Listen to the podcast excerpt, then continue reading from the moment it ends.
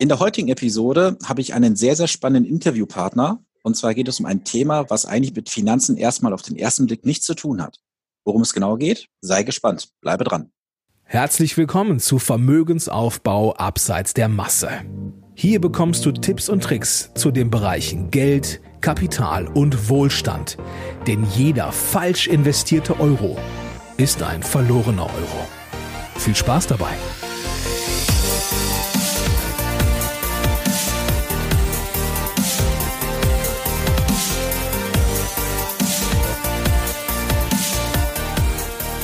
Es ist Montag und Zeit für eine neue Podcast-Episode. Schön, dass du eingeschaltet hast. In der heutigen Episode habe ich einen sehr, sehr spannenden Interviewgast bei mir. Es geht um ein Thema, was auf den ersten Blick mit Finanzen nichts zu tun hat, aber trotzdem jeden tangieren könnte. Es geht um das Thema Vorsorgevollmachten und Patientenverfügungen. Da ich nicht der Experte für diesen Bereich bin, habe ich mir jemanden eingeladen. Und zwar Volker Glück. Hallo Volker.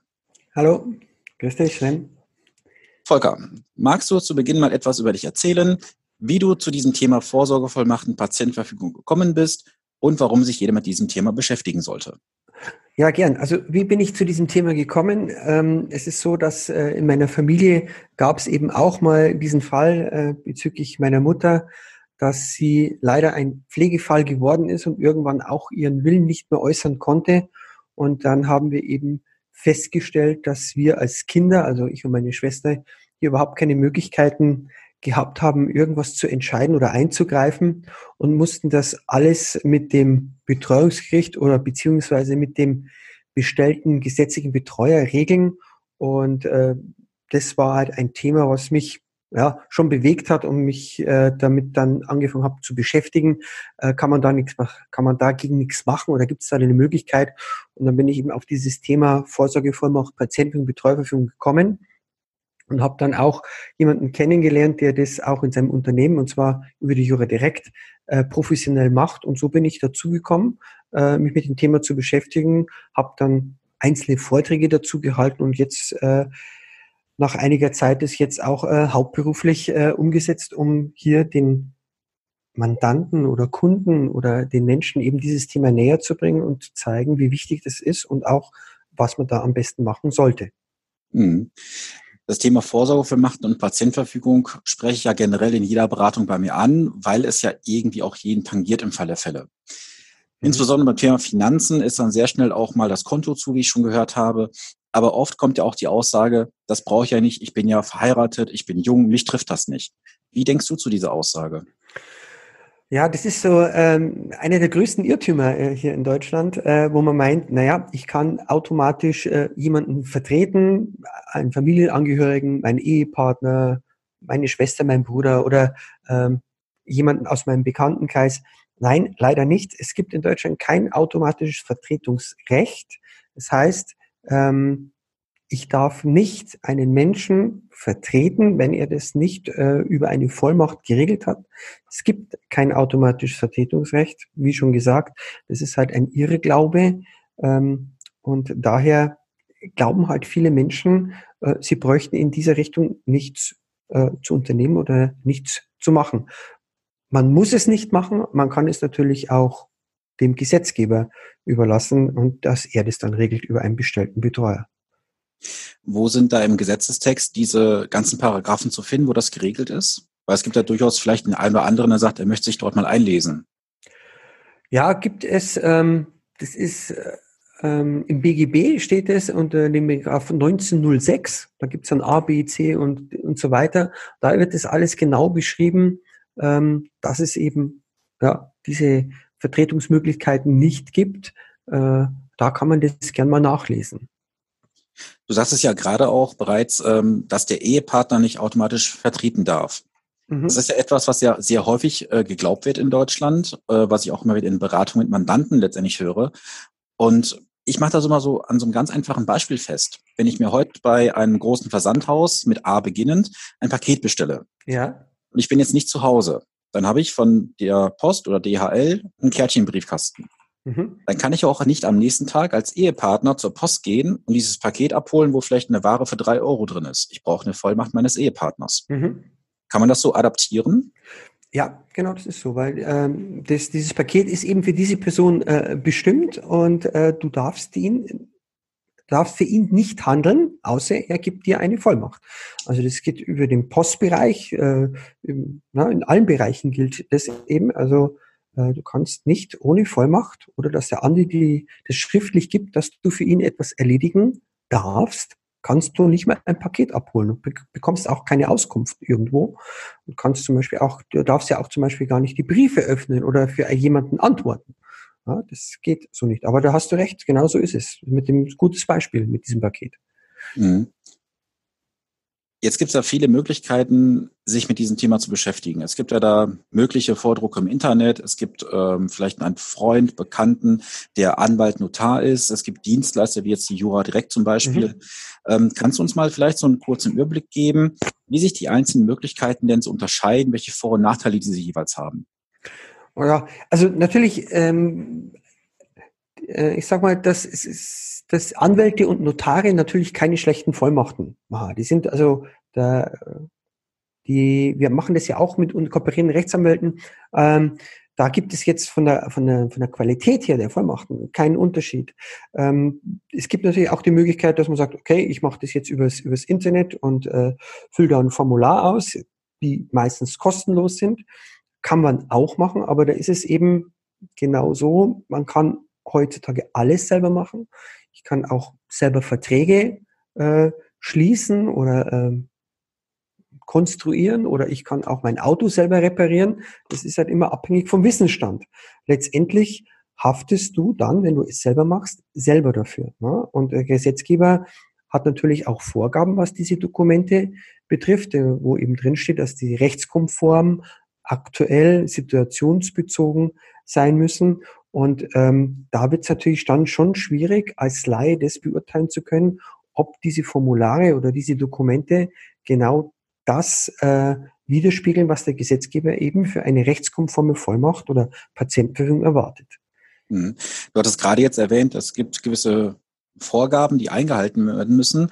Und du hattest gesagt, die müssen aktuell sein. Mhm. Was macht denn jetzt jemand, der vor 10, 15 Jahren sowas mal verfasst hatte, vielleicht auch da beim Anwalt Notar gewesen ist und es inzwischen gesetzliche Änderungen gibt und die nicht mehr den aktuellen Rechtsgegebenheiten entspricht. Ist so eine Vollmacht dann noch was wert oder ist sie das Papier nicht wert, auf dem es geschrieben ist? Ja, so, also eine Vollmacht verliert nie ihre Gültigkeit. Ja, das ist, äh, also wenn du vor zehn Jahren eine Vollmacht gemacht hast, äh, dann ist die auch noch gültig und zwar das, was drinsteht. Ähm, jetzt hat der Gesetzgeber natürlich das ein oder andere schon geändert. Das fehlt dir halt dann in deiner Vollmacht und da hast du halt eine Lücke. Und diese Lücke füllt eben dann der Gesetzgeber. Also das heißt, ähm, wenn du jetzt vor zehn Jahren eine Vollmacht gemacht hast, glaube ich jetzt mal, sollte man die schon mal überprüfen, ob das alles noch rechtlich so drinsteht, wie es der Gesetzgeber verlangt. Weil wenn es nicht so wiedergegeben ist, dann kann es sein, dass dann bestimmte Teile der Vollmacht dann eben nicht gültig sind und dann auch nicht anerkannt werden und ich kann dann äh, das auch nicht so umsetzen. Bei der Patientenführung ist es etwas anders. Bei der Patientenführung ist es so, dass bei einer Patientenführung steht mit drin, dass diese immer den aktuellen Willen widerspiegeln muss. So, was heißt aktueller Wille? Ähm, da, wenn du jetzt zehn Jahre die Patientenführung im Schrank liegen hast, dann ist es nicht mehr dein aktueller Wille, ähm, weil aktueller Wille so laut Gesetzgeber sind so zwei Jahre. Das heißt, also eine Patientenführung, die älter ist als zwei Jahre, sollte man dann schon mal überprüfen oder dann eben gegebenenfalls nochmals unterschreiben, um zu bestätigen, dass diese Dokumente eben so, wie sie gerade sind, meinem Willen entsprechen. Okay. Das heißt also, das heißt also, alle zwei Jahre muss ich mich mit dem Thema wieder befassen.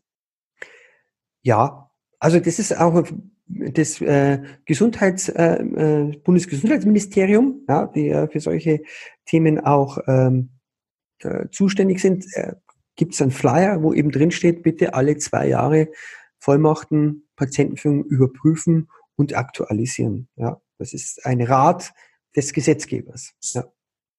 Also ich kann mich dann einen Mandantenfall erinnern, der ist jetzt ungefähr zweieinhalb, drei Jahre her. Da hatte ich ein älteres Ehepaar in der Beratung und die hatten im Jahre 2002 mal solche Vollmachten gemacht. Mhm. Und es stand dort explizit auch drin, dass halt alles getan werden muss, um den Herrn am Leben zu erhalten.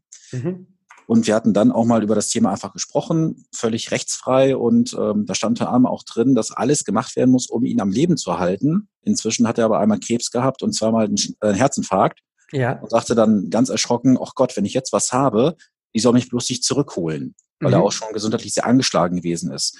Das ist auch so ein Beispiel, woran man erkennt, dass man sich wirklich in gewissen Zeitabständen damit beschäftigen muss, weil er sagte ganz klar, wenn er jetzt nochmal was haben sollte, möchte er nicht wiederbelebt werden, lebensverlängernde Maßnahmen oder ähnliches, weil das Leben auch so nicht mehr lebenswert gewesen ist. Mhm. Also das ist mal so ein Fall aus der Praxis, wo ich nur sagen kann, Leute, wenn ihr da was habt, kümmert euch um dieses Thema.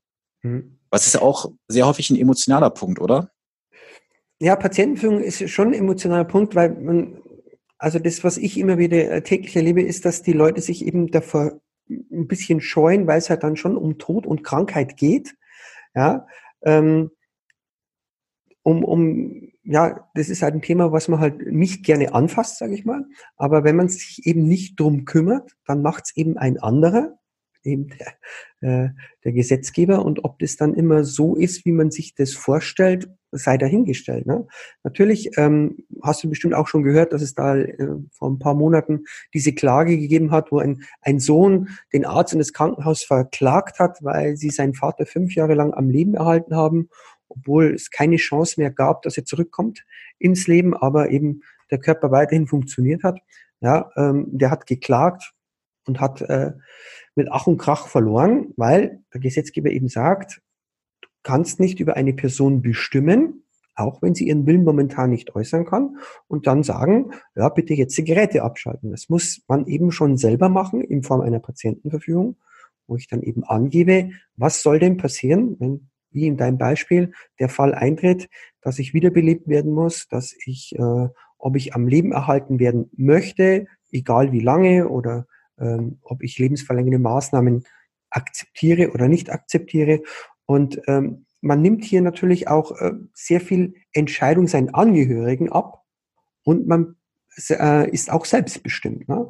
weil äh, das ist das Problem bei so einem Fall habe nicht ich, wenn ich im Krankenhaus bin, jetzt mal bei mir aussehen, ich habe hab ich ein ganz anderes Problem, aber ähm, letztendlich kümmern müssen sich dann die Angehörigen und wenn da nichts geregelt ist, ist es für die Angehörigen schwierig. Ähm, ja, es gibt ja dieses gefühlte Recht und das tatsächliche Recht. Und natürlich wäre es manchmal sinnvoller zu sagen, ähm, man könnte jetzt die Geräte abstellen, er kommt nicht mehr zurück ins Leben.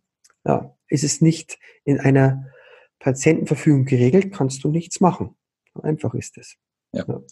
Ja, es ist, halt, wie du schon sagst, immer höchst emotional, wenn man dann in so einer Situation steht und sagt Hebel links oder Hebel rechts, weil man sich dann vielleicht später auf diese Vorwürfe macht, ja, hätte ich noch was machen können. Und wir wissen ja auch, wenn man in so einer Situation ist, ist es eine Einbahnstraße, mhm. die Entscheidung gefallen ist. Ja, ja, es ist so, dass eine Patientführung, es ist ja, die kommt ja nur dann zum Einsatz, äh, wenn du deinen Willen selber nicht mehr bilden kannst und ein Zurückkommen ins Leben sehr unwahrscheinlich ist. Nur dann kommt eine Patientenführung zum Einsatz. Und es ist auch so, ähm, glaube ich, 70, ich habe eine Statistik gesehen, also glaube ich, 70 Prozent der Menschen versterben, ohne dass sie eine Patientenverfügung brauchen. Ähm, dann bleiben 30 Prozent übrig. Von diesen 30 Prozent findet die Hälfte ihre Patientenverfügung nicht. Ja, ähm, aber was ich damit sagen will, ist, ähm, so eine Patientenverfügung ist schon ein, ein, wichtiges Thema, wenn ich das geregelt haben möchte und, und meine Familie entlasten möchte. Ja, weil äh, wenn ich diese Entscheidungen nicht im Vorfeld treffe, wie ich es möchte, wird irgendwann meine Familie die Entscheidungen treffen müssen. Und ja, wie es halt eben so ist, dann gibt es den einen, da stirbt die Hef Hoffnung zuletzt, dann sind mehrere involviert, da hast du vielleicht noch Kinder mit dabei, Bruder, Schwester, jeder möchte dann was anderes und du vermeidest halt mit so einem Dokument auch Streitigkeiten oder Meinungsverschiedenheiten, weil du es vorher festgelegt hast, wie du es haben möchtest und sich dann deine Angehörigen daran auch orientieren können. Ja, es ist auch ein, eine Sache, wo ich Streit vermeide in der Zukunft. Ganz wichtiger Punkt. Und wenn man überlegt, jemand tritt der Todesfall ja auch ein, wie viel dann gestritten wird im Nachhinein, was rein aus der Emotion heraus entsteht, gerade wenn es Geschwister gibt, die dann sagen, da hätte noch eine Hoffnung gegeben, du hast ja entschieden. Ich glaube, das ist ein ganz, ganz wichtiger Punkt, den die Zuhörer auch mal durchaus mitnehmen sollten in die Überlegung. Mhm. Ja, das ist, das ist so, ähm, natürlich kannst du in der Patientenführung auch sagen, ja, das soll der Bevollmächtigte nochmal entscheiden. Also du, ja, du kannst eine Patientenführung natürlich individuell gestalten, so wie du sie haben möchtest. Ne? Du kannst sagen, also das ist mein Wunsch, aber entscheiden kann der Bevollmächtigte. Oder du sagst, nee, das ist mein Wille, genau so soll es ablaufen. Ne? Also mhm. das, ähm, das, man, man kann das schon sehr individuell machen. Deswegen äh, äh würde ich das auch immer mit, mit jemandem zusammen machen und ähm, der da vielleicht den ein oder anderen ein Beispiel nennt. Ne? Das ist ja immer das Thema, wenn wir mit unseren äh, Mandanten diese äh, Dokumente praktisch erstellen oder, oder diese Fragebögen ausfüllen, ähm, dann sagen die immer, ja, ich habe das schon mal versucht oder ich habe schon mal mir was runtergeladen und äh, dann äh, haben sie das Thema, das sagen, oh, was heißt denn das eigentlich im Ernstfall? Ne? Und äh, wir begleiten ja unsere Mandanten im, im, bei dem Erstellen dieser Dokumente. Und dann können wir halt durch praktische Beispiele eben erklären, das passiert, wenn Sie hier so antworten und das passiert, wenn Sie so antworten. Und dann ist es auch für den Mandanten griffiger und dann kann er auch äh, besser eine Entscheidung treffen. Mhm. Sehr, sehr wichtiger Punkt, wie du gerade sagst, definitiv. Weil oft ist man mit so einer Situation auch überfordert. Ich meine, ich kann mich mal in meine Situation zurückerinnern, wo ich dann an zwei, drei Fragen einfach gehangen habe und gar nicht wusste, was mache ich jetzt hier besser? Ist es so oder so?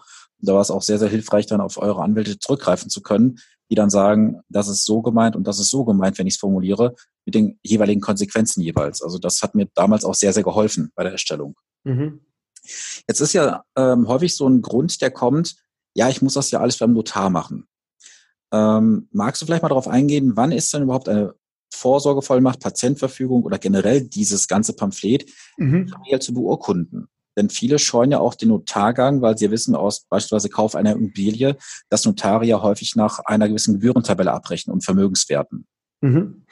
Ja, also ähm, also es ist so, ähm, wir bieten das ja praktisch immer im, im Gesamtpaket an. Also es macht halt Sinn, eine Vollmacht zu machen, eine Patientenführung und eine Betreuerverfügung. Ne? Weil das ist, das ist ein, praktisch dieses Vorsorgepaket, nennen wir das. Ne? Du kannst es natürlich beim Notar machen. Ähm, der, ähm, ein Notar ist halt an die Gebührenordnung gebunden. Ja? Also ein Notar äh, zieht dann praktisch dein Vermögensstand heran und dann hat er eine Tabelle und an daran berechnet er dann die, die Kosten einer Vollmacht. Ja, ähm, ist natürlich im Vorfeld schwierig, weil es ein bisschen, also es, ja, es ist nicht transparent. Also ich weiß nicht als, als Kunde, wenn ich jetzt zum Notar gehe, was kostet mich das dann am Ende? Das ist dann, glaube ich, was viele scheuen und ähm, viele, wie du gesagt hast, mit äh, Beurkunden. Also eine, eine, gibt es einen Unterschied zwischen Beurkunden und Beglaubigen. Also eine Vollmacht beglaubigt man. Das darf der Notar tun. Aber beglaubigen dürfen zum Beispiel auch seit 2009 Behörden. Ja, das ist seit 2009 rechtlich gleichgestellt. Also die Betreuungsbehörde darf eine Vollmacht genauso beglaubigen wie ein Notar. Also du kannst zum Notar gehen, du musst aber nicht. Beglaubigen tue ich eine Vollmacht nur dann oder muss ich nur dann beglaubigen, wenn Immobilien mit im Spiel sind oder ich bin selbstständig und habe eine Firma und äh, setze da äh, eben eine Unternehmervollmacht noch mit drauf und möchte einen Geschäftsführer bestimmen über eine GmbH, dann hast du ja das Handelsregister und äh, wenn du da jemanden eintragen möchtest, geht es nur mit einer beglaubigten Vollmacht. Alles andere muss nicht beglaubigt werden. Okay. Jetzt hören ja auch sehr viele Unternehmer meinen Podcast, äh, wie ich ja aus mhm. Rückmeldung mhm. weiß. Magst du noch mal kurz auf das Thema Unternehmervollmacht eingehen? Weil wir waren ja bisher ausschließlich im privaten Sektor unterwegs. Mhm. Und der Unternehmer ist mit seinem Unternehmen natürlich nochmal separat zu betrachten. Was hat das für Konsequenzen und was passiert, wenn ich was nicht löse als Unternehmer? Ja, also das ist, ähm, also nur mal in der Statistik, also 90 Prozent äh, der Unternehmer in Deutschland haben keine Unternehmervollmacht. Ähm, das liegt daran, dass viele GmbHs haben, da äh, Gesellschaften sind oder Geschäftsführer und äh, die haben das dann hm, besser ihres Wissens, glauben Sie, dass Sie das im GmbH-Vertrag geregelt haben? Ähm, dann sollte man eben mal nachgucken, weil geregelt ist meistens, wenn jemand aus dem Unternehmen austritt oder verstirbt oder äh, äh, praktisch dieses Amt niederlegt. Ja, also sagt, ich verkaufe meine Anteile oder ich, gehe, ich gehe, trete als Geschäftsführer zurück. Aber was ist, wenn der Unternehmer ausfällt? Das heißt, durch Krankheit, Unfall, was auch immer, ist er plötzlich nicht mehr handlungsfähig. Aber er ist ja noch als Person da, aber er kann keine Entscheidungen momentan treffen. Und das ist meistens in solchen Verträgen nicht geregelt. Dafür gibt es die Unternehmervollmacht. Das heißt, ich bevollmächtige jemanden, meine Gesellschaftsanteile oder meine Rechte wahrzunehmen und dieser kann dann für mein Unternehmen weiter entscheiden und mein Unternehmen weiter führen. Das ist zum Beispiel bei mittelständischen oder Kleinunternehmen ist es dann wirklich so, dass dann teilweise auch nichts mehr gemacht wird. Also wenn der Gesetzgeber eben sagt, okay, der ist jetzt ausgefallen, es gibt keine Unternehmervollmacht, dann werden auch keine Löhne mehr bezahlt, es werden keine Bestellungen mehr ausgeführt, weil der Gesetzgeber eben sagt, wir wissen ja nicht, was der Unternehmer mit seinem Unternehmen machen wollte, also führen wir das Unternehmen erstmal nicht weiter. Also das kann unter Umständen bei mittelständischen Unternehmen auch bis zum Konkurs gehen, weil dann keiner befugt ist, das, zu unter, das Unternehmen weiterzuführen, weil letztendlich brauchst du ja auch jemanden, wenn ich sage, ich habe einen Prokuristen eingesetzt, ja, der kann das dann schon weiterführen bis zum gewissen Zeitpunkt, wenn dann Gesellschafterversammlung kommt oder beim Steuerberater was unterschreiben muss, um eben die Geschäftsberichte oder die Abschlüsse zu bestätigen. Da musst du jemanden bestimmen, der das darf. Ne? Das darf der Prokurist nur teilweise. Ne? Aber der Eigentümer haftet ja letztendlich. Und wenn ich keinen bestellt habe, der das für mich übernimmt, äh, ist es für Unternehmen schwierig. Das stimmt. Ja. Das hat ja dann auch äh, unter, Umständen, unter Umständen auch rechtliche Konsequenzen, weil ich muss ja auch Sozialabgaben abführen. Jemand muss die Löhne bezahlen. Mhm. Wenn ich als Geschäftsführer ausfalle, weil viele Unternehmer sind ja immer noch in der Situation, dass sie sagen, ich mache alles alleine, dann steht das Unternehmen still und das kann auch dann strafrechtliche Konsequenzen mit sich bringen, weil ich ja keine Sozialversicherungsbeiträge abführe. Ist das soweit korrekt? Ja, ist richtig. Also es werden auch keine Löhne mehr bezahlt, genau aus diesem Grund. Also weil du ja praktisch keine Sozialabgaben abführst, du zahlst auch keine Löhne mehr. Also das kann für die Mitarbeiter schon hart sein, ne? weil ähm, weil letztendlich haftest du ja, es geht, wenn du jetzt äh, äh, Unternehmer bist, du haftest ja für deinen Umsatz, für alles. Und äh, wer soll das übernehmen, wenn du das nicht mehr machst? Ja, wer haftet dann dafür?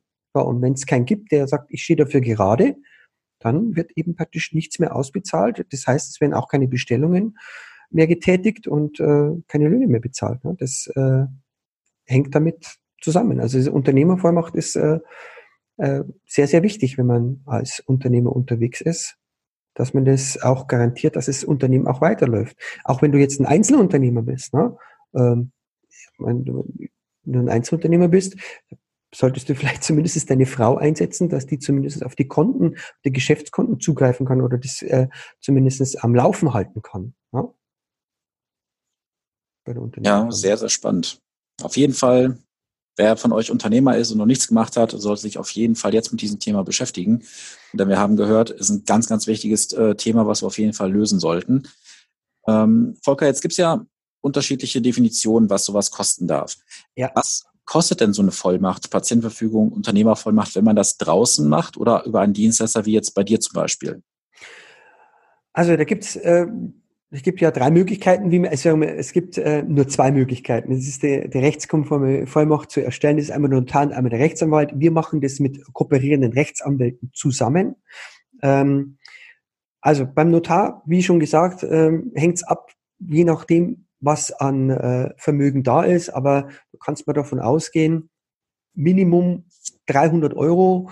Dann hast du aber keine Rücklagen, keine Immobilien. Also das kann dann schon bis ja, 2.000, 3.000 Euro kann es schon nach oben gehen beim Notar, weil je nachdem, wenn du vielleicht ein, zwei Immobilien hast, vielleicht ein bisschen was auf der Seite, da bist du dann schon bei 800 bis 1.000 Euro, bist du da schon dabei. So, dann beim Rechtsanwalt kommt es drauf an. Rechtsanwalt rechnet meistens nach Stunden ab. Ja, ähm, Im Schnitt macht ein Anwalt im Jahr, also über ganz Deutschland gesehen, acht Vollmachten im, äh, im Jahr. Das heißt, er muss sich natürlich erstmal reinlesen, er muss sich erstmal informieren, was muss ich denn für Fragen stellen, was ist denn gerade der Rechtsstand. Und ähm, da geht man immer davon aus, dass man da so zwischen ja, vier, 500 Euro pro Vollmacht liegt, je nach Aufwand oder je nach Anwalt. Also ich kenne Anwälte, die nehmen 250 Euro die Stunde. Ich kenne aber auch einen, der nimmt 450 Euro die Stunde. Also je nachdem, wie groß der Zeitaufwand ist, bezahlst du halt dann hier das für die Vollmachten. Bei uns ist es so, ähm, wir haben fixe Preise. ähm, weil wir halt ein Spezialist sind und nichts anderes machen. Das, das so, heißt also, das heißt also konkret, ähm, jemand, der zu euch kommt und relativ mittellos ist, zahlt das gleiche wie jemand, der auf der anderen Seite 5 Millionen Euro liegen hat. Ja, genau. Also wir haben, also wir haben, wir, uns ist wichtig, dass wir Transparenz haben. Deswegen ist, äh, haben wir einen fixen Preis oder einen fixe Preise, äh, wo man sagt, okay, das kostet es, ähm, egal wie groß der Aufwand für uns ist. Also wenn natürlich jemand sagt, ich möchte es gern so haben, so ist halt der Aufwand wesentlich größer. Also wenn einer sagt, nee, äh, ich bin so, wie es ist, äh, ist vollkommen in Ordnung. Aber wir wollen eben Transparenz, weil wir wollen ja diese Hemmschwelle nehmen, dass äh, die Leute sagen, oh, ich, das ist ja auch sowas, ich würde ja schon zum Anwalt gehen, aber ich weiß ja nicht, was auf mich zukommt. Bei uns gibt's fixe Preise und der Vorteil bei uns ist natürlich, du musst nicht zum Anwalt gehen, weil wir als Servicedienstleister praktisch ist ja unsere Aufgabe, ähm, die Daten aufzunehmen und dem Anwalt zu übermitteln. Das ist das, was wir machen. Wir stehen praktisch zwischen Mandant und Anwalt äh, und nehmen mit dem Kunden die Daten oder das, was er gern hätte, nehmen wir auf, geben es an unsere Anwälte weiter, an unsere Kooperierenden und die erstellen dann aus diesen Daten die Vollmachten. Ja, und da wir, äh, da sparen wir sich natürlich auch der Anwalt Zeit und das geben wir natürlich dann gern in Form eines konstanten Preises weiter. Ja. Hört sich das spannend an. Aber jetzt mal angenommen, folgendes Beispiel. Ich mache meine Vollmachten, meine Unternehmervollmacht mit euch Mhm. Und jetzt ergeben sich rechtliche Änderungen. Jetzt habe ich ja den Pauschalbetrag bezahlt. Ähm, was kommt denn dann auf mich zu, wenn ich jetzt sage, ich möchte etwas ändern? Weil das ist ja gerade das, was ja viele Menschen scheuen. Sie geben jetzt Geld für eine Dienstleistung aus. Mhm. Und jetzt mal im Worst-Case-Fall kommt in drei Wochen irgendein Gericht, Bundesverfassungsgericht, Bundesgerichtshof und sagt, wenn das so und so formuliert ist, ist es hinfällig, weil es nicht mehr rechtsgültig ist. Ähm, dann wäre ich aber beim Anwalt wieder dabei oder beim Notar, da wieder Hunderte oder Tausende von Euro für zu bezahlen, weil vielleicht ein, zwei Sätze geändert werden. Wie löst mhm. ihr das Thema? Also wir für, für New Direct, wir bieten halt eine, einen sogenannten Service an, also einen äh, Service, der, der äh, mittlerweile 15 Punkte beinhaltet, ähm, weil uns ist es wichtig, dass die Leute das machen und dann die Möglichkeit haben, ähm, das dauerhaft zu lösen. Ja, das ist ja so, wenn du jetzt was, kennst du bestimmt auch, du machst jetzt was, hast jetzt die Vollmacht erledigt und deine Patienten fügen, so, und dann hast du was erledigt und stehst wieder vor neuen Herausforderungen. Die Herausforderungen sind halt immer bei solchen Dokumenten, wo lege ich denn die Originale hin? So, wie bekomme ich denn meine Dokumente im Fall eines Falles ans Gericht oder ins Krankenhaus? Was mache ich, wenn der Gesetzgeber etwas ändert? Das sind alles solche Punkte, mit denen haben wir uns natürlich beschäftigt und haben gesagt, ja gut, das müssen wir lösen als Servicedienstleister und das tun wir auch. Das heißt, wir hinterlegen, wir aktualisieren. Das heißt, du zahlst bei uns eine geringe Pauschale pro Jahr und wir kümmern uns praktisch darum, dass deine Dokumente immer rechtskonform und rechtskräftig bleiben. Das heißt, wenn der Gesetzgeber etwas ändert, passen wir die Vollmachten automatisch an, äh, schreiben unsere Mandanten an und sagen hier, Gesetzgeber hat Folgendes geändert äh, wie stehen Sie dazu? Meistens ist es mit einer Frage verbunden und dann passen wir die Vollmachten praktisch an. Es kann ja auch mal ja, sein, so dass man sich selber, also selber auch was ändern möchte. Ne? Heute bin ich vier Organspende, morgen bin ich vielleicht dagegen. Ähm, dann muss ich ja auch wieder zum Anwalt und das eben anpassen lassen. Auch das ist bei uns mit dabei, dass wir sagen, okay, der Mandant kann seine Vollmachten so oft ändern, wie er möchte und anpassen, vielleicht ist er umgezogen, vielleicht heiratet er ein, ein, zweites Mal und dann ändern sich die Bevollmächtigten oder die Kinder werden volljährig, die möchte ich jetzt gern als Bevollmächtigten mit in der Vollmacht haben. Und ja, das eine oder andere und jedes Mal, wenn sich da eben etwas ändert, müsstest du eigentlich, wenn du es jetzt beim Notar oder beim Anwalt geregelt hast, äh, mit ihm das neu aufsetzen und besprechen. Und bei uns gibt es eben diese Pauschale, wo wir sagen, alles mit drin. Sehr cool. Was mir gerade noch spontan einfällt, du hattest gerade gesagt, das Thema Organspende, was mhm. ja auch die wenigsten Urlauber wissen. Wenn ich im Ausland versterbe, verunfalle, unterlege ich dort den gesetzlichen Regularien. Das heißt, wir in Deutschland haben ja keine automatische Organspende. Mhm. Muss ja aktiv zur Organspende einwilligen in Deutschland. Ja. Wenn ich aber jetzt beispielsweise im Ausland unterwegs bin, so gerade in Osteuropa oder Südeuropa, ist man automatisch Organspender, wenn man nicht widersprochen hat. Das wissen leider Gottes die wenigsten. Ja.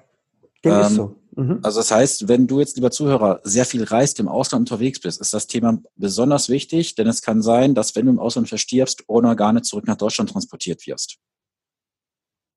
Das möchte nicht unbedingt jeder erleben. Mhm. Ja, dem, dem, ist so. Also das ist ja auch gerade äh, hier in Deutschland die Diskussion. Na, der Gesetzgeber möchte ja diese. Na, wir sind ja eigentlich das einzige Land noch in Europa, wo du nicht Organspender bist automatisch, wenn du das Licht der Welt erblickst.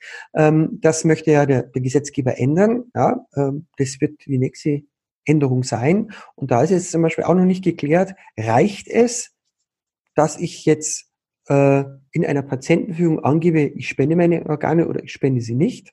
Ja, reicht es oder muss man da noch irgendwo was registrieren? Dann ist ja noch die Frage ab 16 oder ab, ab 18. Ähm, wir haben natürlich auch viele Mandanten, die ihre Organe nicht spenden wollen. Ähm, und äh, auch da kümmern wir uns drum, dass wenn der Fall jetzt eben vom Gesetzgeber her jetzt kommt, dass wir dann sagen, okay, da ist eine Registrierung notwendig, dann machen wir das natürlich auch. Ne? Also das ist auch so, dass äh, unsere Anwälte, die praktisch äh, für unsere Mandanten diese Vollmachten erstellen, ähm, wenn wir diesen Service übernehmen, dann haften und bürgen auch diese Anwälte dafür.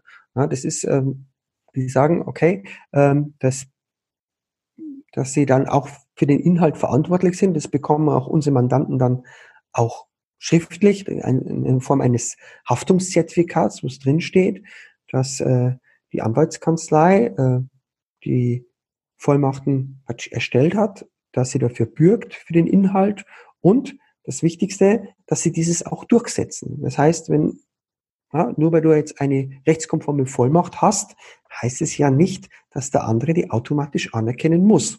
Ja? Also er muss sie schon anerkennen, aber er kann im ersten Schritt mal sagen, nee, beweis mir mal, dass, dies, dass die rechtskonform ist und dass die gültig ist. Ich lehne die erstmal ab. So, dann musst du sie ja durchsetzen. Ne? Das ist bei uns auch mit dabei. Unsere Anwälte, Anruf bei uns reicht. Wir, äh, unsere Anwälte kümmern sich dann darum, dass die Patientenverfügung Vollmachten auch um und durchgesetzt werden. Ja? Also sprich unterm Strich nichts dagegen, es nicht zu tun. Wenn ich das mal so, so zusammenfassen möchte. Ja, also das ist gut. Ja klar. Also unser Ansatz ist, dass praktisch jeder seine Dokumente erledigt. Jetzt natürlich, ob er jetzt zum Rechtsanwalt geht oder zum Notar oder das selber macht, ähm, das kann jeder für sich entscheiden.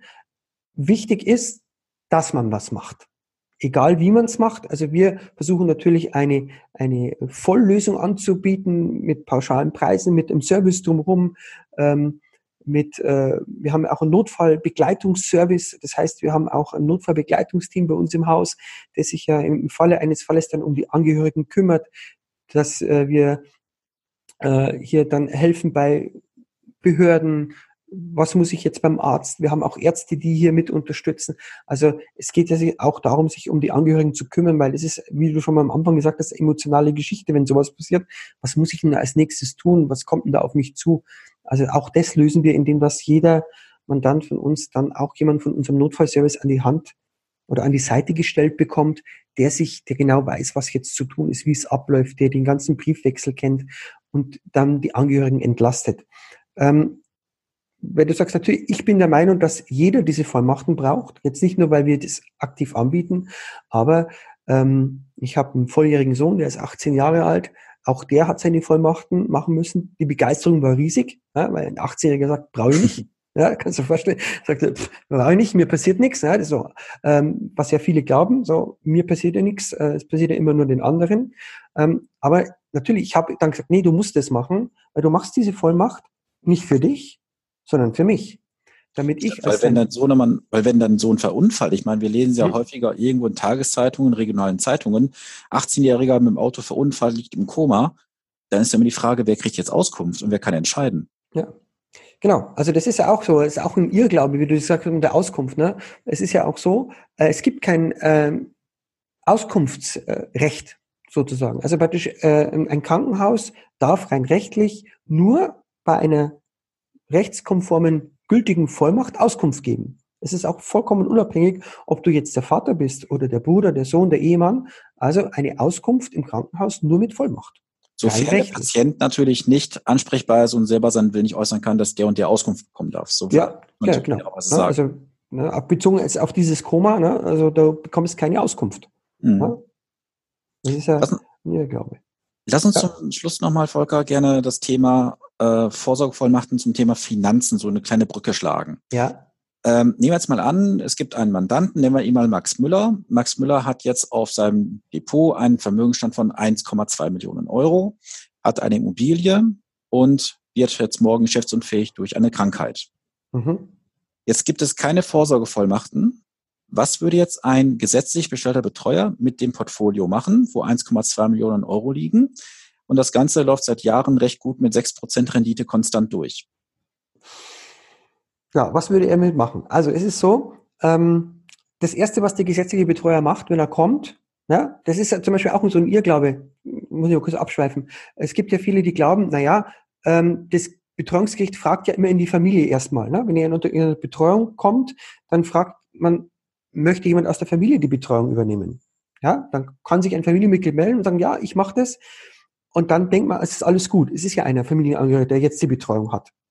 Ist aber leider ein Irrglaube, weil du bist nur der verlängerte Arm des Gesetzes. Das heißt, der vom Gericht bestellte Betreuer, sei es die eigene Familie oder der gesetzliche, müssen genau das Gleiche tun. Also es das heißt, du kennst zwar den Patienten, aber du musst das tun, was der Gesetzgeber dir als Aufgabe mitgibt. Na? Zum Beispiel bei den Finanzen heißt es, du musst erstmal eine finanzielle Aufstellung machen. Das ist das allererste, was du machen musst. Wenn du jetzt ähm, macht der gesetzliche Betreuer oder wenn du selber Betreuer bist, muss, eine, muss erstmal eine, eine finanzielle Aufstellung gemacht werden. Also das heißt, was ist an Vermögen da und wie ist es angelegt? So, das musst du alles einzeln aufführen. Und dann sagt natürlich der Gesetzgeber, wir müssen Geld mündelsicher machen. Jetzt bist du ja im Finanzbereich unterwegs, du weißt, was mündelsicher heißt. Mündelsicher, Sparbuch. Ja, genau, Sparbuch. Ähm, weil der, der Gesetzgeber sagt, wir können uns nicht über jeden, wie soll man sagen, man kann sich nicht über jedes Depot einzeln kümmern. Ja? Wenn du das selber machst, kannst du das tun, aber der gesetzliche Betreuer hat ja viel mehr Leute zu betreuen. Der kann jetzt nicht sagen, ich kümmere mich um jedes einzelne finanzielle Depot, sondern da gibt es dann eine pauschale Möglichkeit, die dann heißt, wir veräußern diese Anlagen, weil die sind nicht mündelsicher und nehmen das Geld und legen es mündelsicher an, damit praktisch sie schützen das Geld des zu Betreuenden. Ne? Das heißt, da ist es sicher, da kann nichts verloren gehen, das ist kein Risiko und dann wird es praktisch mündelsicher gemacht, das Geld. Weil da muss man natürlich fairerweise sagen, von der rein fachlichen Seite, sicher ist es dort nicht, weil auch mhm. im Bankensektor gibt es Risiken. Und ähm, es ist auch nicht sicher auf der anderen Seite, denn es läuft eine Inflation dagegen. Wenn ich dann 0,05 auf dem Sparbuch bekomme und mir läuft 2% statistische Inflation dagegen, habe ich garantiert ein Flussgeschäft. Aber man kann den äh, Betreuer vom Gericht später nicht auch in Haftung dafür nehmen, denn er hat nach Gesetzes wegen gearbeitet. Ja, das, also mhm. auch wenn du, lieber Zuhörer, jetzt äh, Vermögenswerte besitzt in Form von Aktiendepots, von Fonds und ähnlichem, ist es ganz, ganz wichtig, dieses Thema zu klären. Denn wenn du es nicht machst, wird am Ende dein Vermögen vielleicht auf ein Sparbuch gepackt, wo es nicht hin soll. Ja. Gut. Dann würde ich sagen, kommen wir zum Schluss. Ja. Wir haben ja im Vorfeld darüber gesprochen, wie wir den Zuhörern heute ein kleines Goodie mit auf den Weg geben können. Mhm. Magst du es mal kurz vorstellen, was wir gemeinsam machen? Ja, also ähm, da wir ja äh, schon längere Zeit zusammenarbeiten, haben wir gedacht, ähm, wir machen mal einen Podcast, um, um auch äh, die Leute zu erreichen und zu sagen, hey Mensch, äh, nehmt es doch in Angriff. Ich meine, ich finde es ja super, äh, weil du ja sagst, na, finanzielle Absicherung reicht heute nicht mehr. Ich möchte auch, dass meine Kunden rechtlich abgesichert sind. Deswegen sind wir ja auch zusammengekommen, weil ich glaube, ähm, das gehört einfach zusammen, wenn man sich Kapital aufbaut, was, wo du ja deine Kunden unterstützt, dass das dann auch rechtlich abgesichert ist im Fall eines Falles, damit eben diese Planung auch langfristig funktioniert äh, und man am Ende dieses Ergebnis hat. So, jetzt haben wir gesagt, wir machen ein Interview. Ja, ist allerdings mein erstes. Ich hoffe, es war einigermaßen verständlich. Ähm, wir haben uns ja gesagt, wenn du die Preise angesprochen hast, dass wir äh, ein kleines Goodie möchte ich euch da mitgeben, liebe Zuhörer, und zwar ähm, normalerweise kostet so eine Vollmacht bei uns 249 Euro für eine Person. Wenn ihr das zu zweit macht, das was der meiste Fall ist mit dem Lebensgefährten, mit dem Ehepartner oder mit der Schwester, egal, wenn es zwei Personen ist, gibt es den Paarpreis, so nennen wir das, da sind wir bei 199 Euro. So, der ist national gleich, das ist dieser Preis. Wir haben uns überlegt, heute für die Zuhörer, die das sich angehört haben, zu sagen, ähm, dass wir dann Äh, der Sven stellt dann noch einen Link bereit. In diesem Link kann man sich praktisch dann anmelden und sagen, okay, ich möchte es jetzt erledigen, ich gehe es jetzt an. Äh, bei diesem Link ist auch nochmal ein kleines Video mit dabei, wo das dann auch nochmal erklärt wird, wie das äh, der Fall ist. Und wer sich da praktisch über diesen Link dann selber die Adresse eingibt und unten reinsteht Podcast-Kunde oder Podcast-Hörer, ähm, ich glaube, der Sven schreibt es dann nochmal mit dazu, machen wir einen Rabatt von 20 Euro. Das heißt, der Paarpreis würde man 179 Euro bezahlen. Das heißt, man spart sich 40 Euro. Und ähm, bei einer Unternehmervollmacht, muss ich dazu sagen, kostet das Ganze dann 249 Euro. Da machen wir auch äh, diese 20 Euro, dass es dann 122 Euro sind. Oder 129, 229 Euro inklusive Unternehmervollmacht. So. Genau. Genau. Ich glaube, so hatten wir es besprochen, aber ich glaube, du schreibst oder sagst nochmal was dazu. Genau, also ich werde in die Show Notes ähm, einen Link packen zu einer ähm, Seite, da kannst du deine Kontaktdaten eintragen. Ich bin da komplett außen vor. Du wirst direkt Kontakt mit Volker haben. Volker wird sich dann bei dir melden. Ihr macht alles weitere im Detail, da bin ich komplett außen vor. Und schreib bitte unten in das äh, Kontaktformular eben rein äh, Finanzpodcast oder Podcastkunde und dann bekommst du auch diesen Rabatt gewährt. Wenn du jetzt diesen Podcast über Spotify hörst, da geht das ja nicht so ohne weiteres. Schreib mir bitte dazu dann eine E-Mail an podcast.finanzpodcast.de. Ich antworte dir darauf mit dem Link und auch dann kannst du diese Möglichkeit nutzen, diesen Rabatt mitzunehmen. Damit sind wir für das heutige Interview auch soweit durch. Volker, vielen Dank dafür. Sehr gern. Ich würde mich riesig freuen, wenn du auch in der kommenden Woche einschaltest bei der nächsten Episode. Und ich möchte auch mhm. meinem Interviewpartner, sprich dir, Volker, das letzte Wort geben. Ah, ja, vielen Dank. Also Sven, vielen Dank für die Möglichkeit, dass wir das hier in dem Podcast mal besprechen können. Es ist ja ein Thema, was ja, ähm, viele Leute beschäftigt, aber sie wissen halt nicht, wie sie es lösen sollen. Ja, also sie, die meisten wissen, dass sie es lösen müssen oder möchten, aber sie wissen nicht wie. Deswegen danke ich dir für die Möglichkeit. Und ähm, nochmal als, als äh, Motivation, man macht es für die Familie oder für die Angehörigen und äh, damit man eben Streit vermeidet und dass man eben selbstbestimmt ist. Das ist das Wichtigste, finde ich, dass man selbstbestimmt ist und dass man sich nicht von jemand Fremden äh, da reinreden lässt, der dann praktisch vielleicht Entscheidungen trifft, die ich nicht haben möchte oder auch nicht meine Familie haben möchte. Und deswegen ist es sinnvoll, so etwas anzugehen und anzugreifen. Dann möchte ich mich auch nochmal bei den Hörern bedanken und ich hoffe, ähm, dass sich die, die äh, das erledigen wollen, jetzt da melden. Und das meiste, was ich höre, Sven, ist immer, das mache ich dann. Dann werde ich immer gefragt, wann ist denn der richtige Zeitpunkt, das Thema zu lösen? Der richtige Zeitpunkt ist jetzt. So, das war mein Schlusswort. Vielen Dank. Ja, danke Volker. Du sprichst mir aus der Seele. Auch ich sage ja immer, der, letzte, der richtige Moment zum Investieren ist immer jetzt. Jetzt bin ich doch nochmal reingesprungen. Ja, äh, gern. vielen Dank fürs Zuhören. Vielen Dank, Volker, für deine Zeit und mhm. bis nächste Woche. Okay. Bleib Bis gesund. dann. Ja, wiederhören. Ciao.